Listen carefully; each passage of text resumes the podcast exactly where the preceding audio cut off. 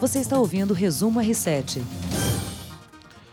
Começa mais uma edição do podcast Resumo R7, edição desta quinta-feira, 6 de fevereiro de 2020.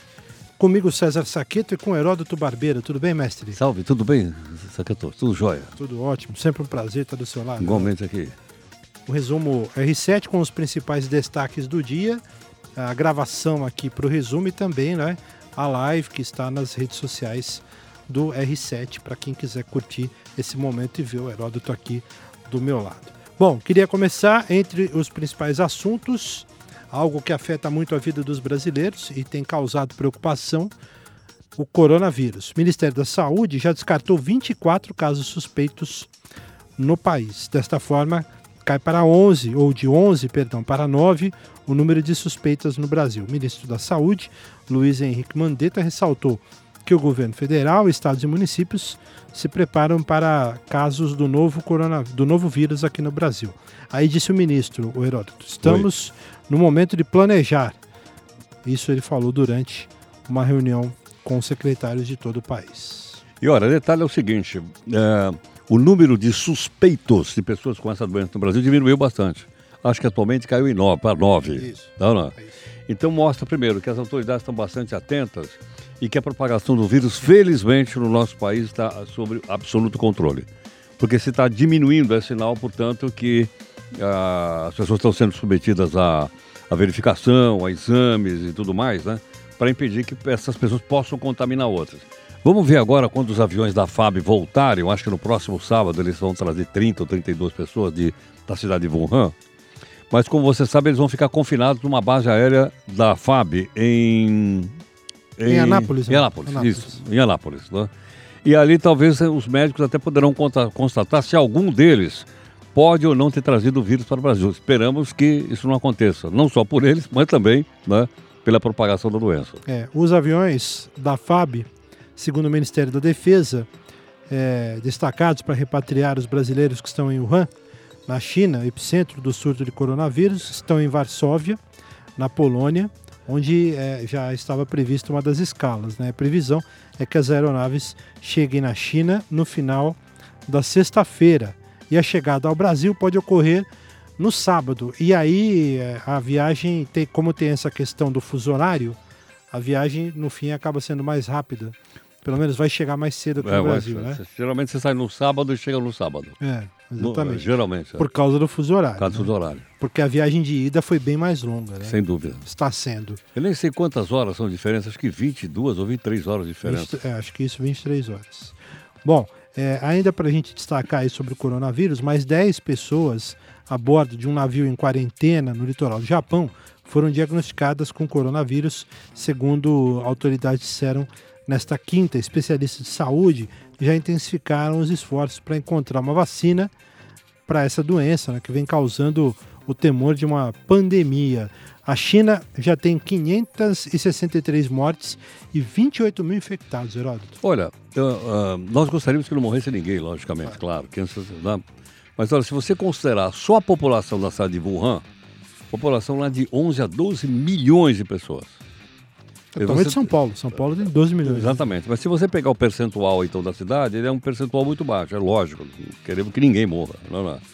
Mas se você olhar o percentual, esse percentual não é muito baixo, ainda é muito baixo. E outro detalhe, o médico que descobriu, uh, disseram que ele morreu. E agora o hospital está dizendo que ele não morreu.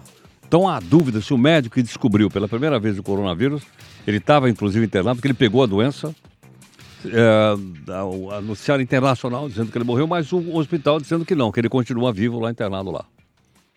Muito bem, vamos aguardar. O...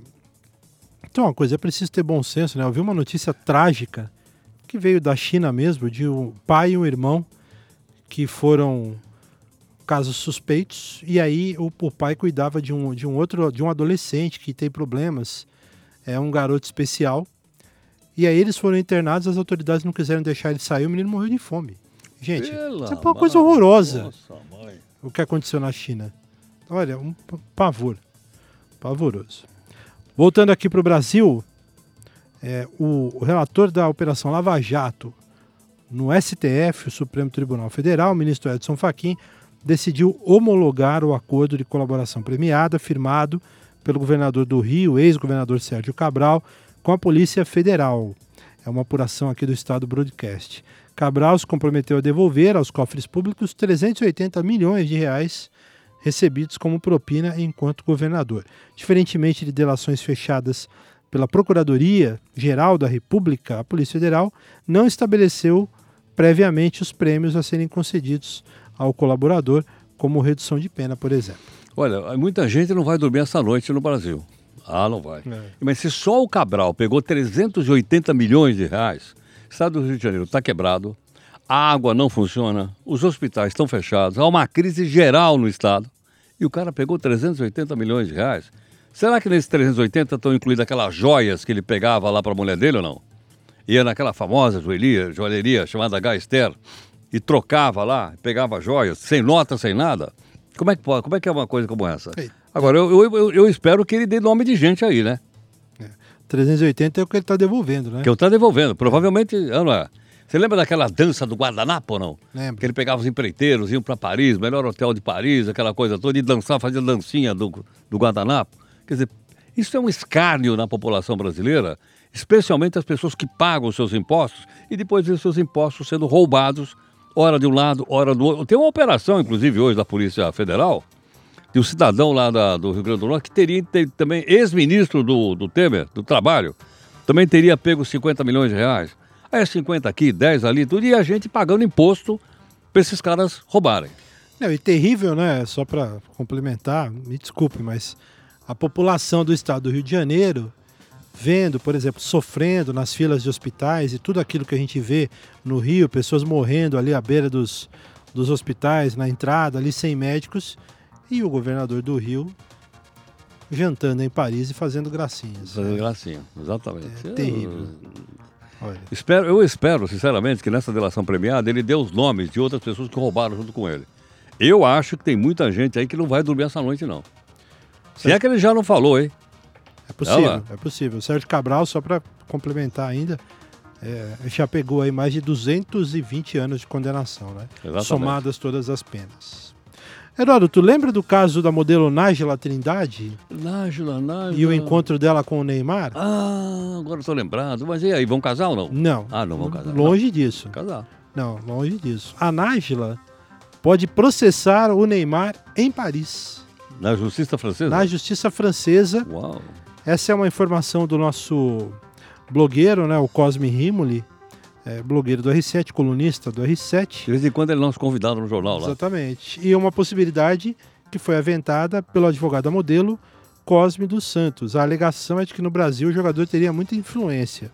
A acusação de estupro de Nájila Trindade foi arquivada aqui pela Justiça de São Paulo por absoluta falta de provas. O Neymar chegou a ser também indiciado em um inquérito na Polícia Civil do Rio por ter divulgado, vazado as fotos dela na internet, uma parte da conversa, como forma dele, Neymar, se defender das acusações, também foi arquivado esse inquérito. Ou seja, para o Neymar não pegou nada. Né? A justiça aqui de São Paulo arquivou, porque a polícia entendeu que não havia é, nenhum indício né, de que ele era realmente, que ele teria praticado os atos.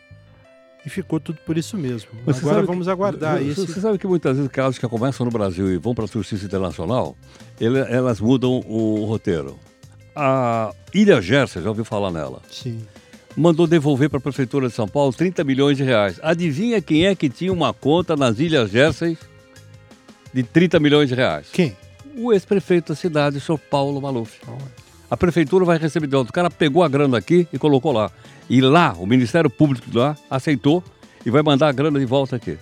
O seu Maluf, que aliás está condenado, mas não está na cadeia. Está na mansão dele aqui no bairro mais nobre de São Paulo.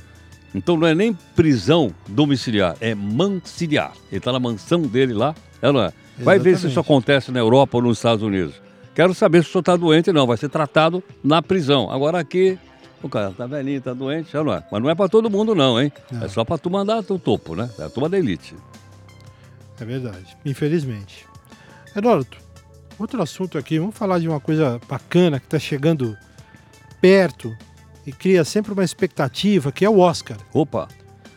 92 cerimônia do Oscar vai acontecer no próximo domingo, dia 9. Novamente não vai ter um apresentador principal. É, os filmes que estão. Porque o cara errava os nomes, não é isso ou não? Acho que é. Né? Lembra não? É o apresentador né? principal ele só dava gafe. Aí... Os caras falavam que é melhor ter uma, uma, fazer um rodízio. É, o Oscar gosta de. A, a organização do, do Oscar gosta de inovar, né? Bom, é, os filmes que estão ocorrendo, que estão concorrendo, como a destaque indicação Coringa. Eu vi. Falado, viu? Eu vi, muito bom. 1917. Eu vi, muito bom. Gostou? Gostei. Era uma vez em Hollywood. Queria não, ver, não, não vi ainda. Não, queria ver todos, mas é que. Parasita, que também não vi. E... Parasita é um filme coreano, né? É, o coreano. Isso que é bom, né? Falaram eu, que é muito vi, bom. Não. E o irlandês, que eu vi. Eu também vi. Excelente eu, filme, bom, gostei poxa, muito. É, um, é longo, né? É longo, mas, mas é bom, é, é, bom. Muito bom filme. Al Pacino ali é tremendo, né? É. Eu Nossa, acho maravilhoso. Pra mim, assim, especialmente Al Pacino e o Robert De Niro, que eu sou muito fã. Apoiado. Aí, aí é bravo, hein? Apoiado. Tá torcendo pra alguém, Heródoto? Não, não, não tô. É porque tá, tem tantos bons, né? Eu, eu, se eu fosse jurado, eu não saberia quem escolher, viu, meu? Ah, é difícil, hein? Eu não pra, saberia, pra não, escolher... porque tem filmes bons aí. É. O Coringa é o longa que lidera em número de indicações, são 11, né, em várias categorias. Brasil representado pelo documentário Democracia em Vertigem, eu, da, eu não da vi Petra ainda, Costa. Eu, não vi. eu vi esse. Você eu viu vi. o filme? Eu vi. não vi. É, Para desespero da Disney, o Frozen 2 ficou fora da categoria de melhor animação, mas foi indicado como melhor canção original. Tem aí um trechinho da canção pra gente.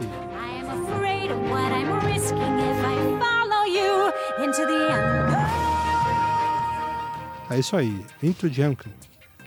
É, Bonita música. canção bonita, bacana, bacana. Olha, melhor filme. Então aqui tem Ford versus Ferrari, é, O Irlandês, Jojo Rabbit, Coringa, Adoráveis Mulheres, História de um Casamento, 1917, Era uma vez em Hollywood e O Parasita. São os concorrentes. O melhor ator. Agora, pera um pouquinho, o Parasita não está concorrendo como, como filme estrangeiro? Não sei, Heraldo, sinceramente. Porque se ele é. Tá sim, tá sim. Tá, né? Porque tá ele é sul-coreano, né? ele não é um filme americano. É verdade. Tá nas duas categorias, viu? Tá nas duas? Duas categorias. Pô, legal. Olha, melhor ator: Antônio Bandeiras por Dor e Glória, Leonardo DiCaprio, Era uma vez em Hollywood, Adam Driver, História de um Casamento, o Joaquim Fênix por Coringa e o Jonathan Price por Dois Papas. É impressionante. O Jonathan Price você vê o filme, você acha que é o, é o, é o Papa que está lá. É igualzinho. É bom, é? Não, ele é igualzinho o Papa Francisco. Fisicamente, estou falando assim, né? Sei. Fisicamente. Impressionante.